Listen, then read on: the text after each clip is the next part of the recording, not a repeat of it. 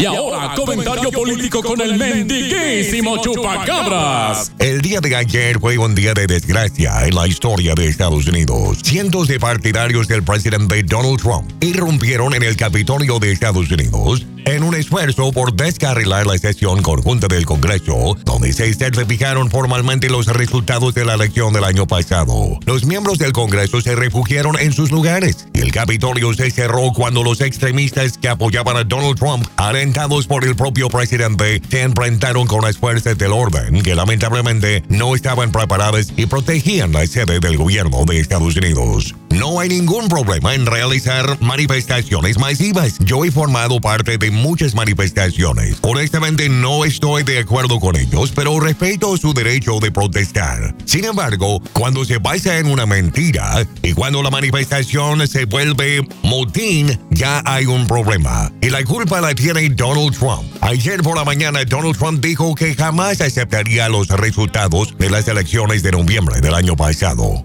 We will never give up. Never concede. It doesn't happen. You don't concede when there's theft involved. Our country has had enough. We will not take it anymore. And that's what this is all about. And to use a favorite term that all of you people really came up with, we will stop the steal.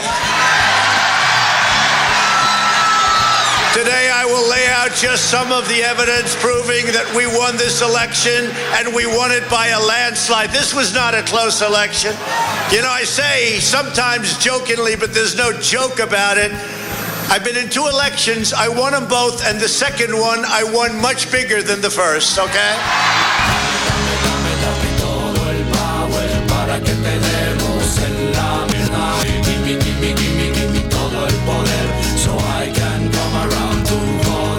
Tristemente, cuatro personas fallecieron cuando los partidarios de Trump ocuparon violentamente el Capitolio. El día de ayer, el jefe de policía, Robert Conte, dijo que entre los muertos había una mujer validada por la policía del Capitolio y otras tres personas que fallecieron en emergencias médicas. Las fuerzas del orden y los partidarios de Trump desplegaron gases lacrimógenos durante la ocupación del edificio del Capitolio, que duró muchas horas. Al fin de cuentas, unas cuantas horas después de este alboroto, los legisladores regresaron a la Cámara y por fin certificaron al demócrata Joe Biden como el ganador del colegio electoral y el próximo presidente de los Estados Unidos. Un poco antes de las 4 de la madrugada hora del este, el día de hoy, el presidente Donald Trump por fin reconoció públicamente que dejará el cargo el jueves 20 de enero y prometió una transferencia ordenada del poder después de que el Congreso confirmara la victoria del presidente electo Joe Biden. Dijo el presidente saliente, aunque estoy totalmente en desacuerdo con el resultado de las elecciones y los hechos me confirman, sin embargo, habrá una transición ordenada el 20 de enero.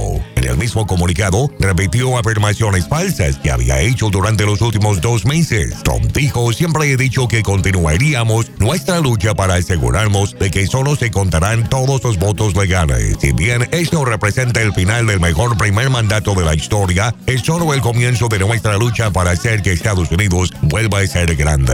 Donald Trump está más loco que una cabra. Lo ha demostrado, lo demostró muy bien el día de ayer. Si no faltaran tan pocos días antes de que se vaya, sería bueno procesarlo de nuevo y quizás sacarlo por un impeachment. Lo que sí es seguro, Donald Trump es el peor presidente de toda la historia de Estados Unidos.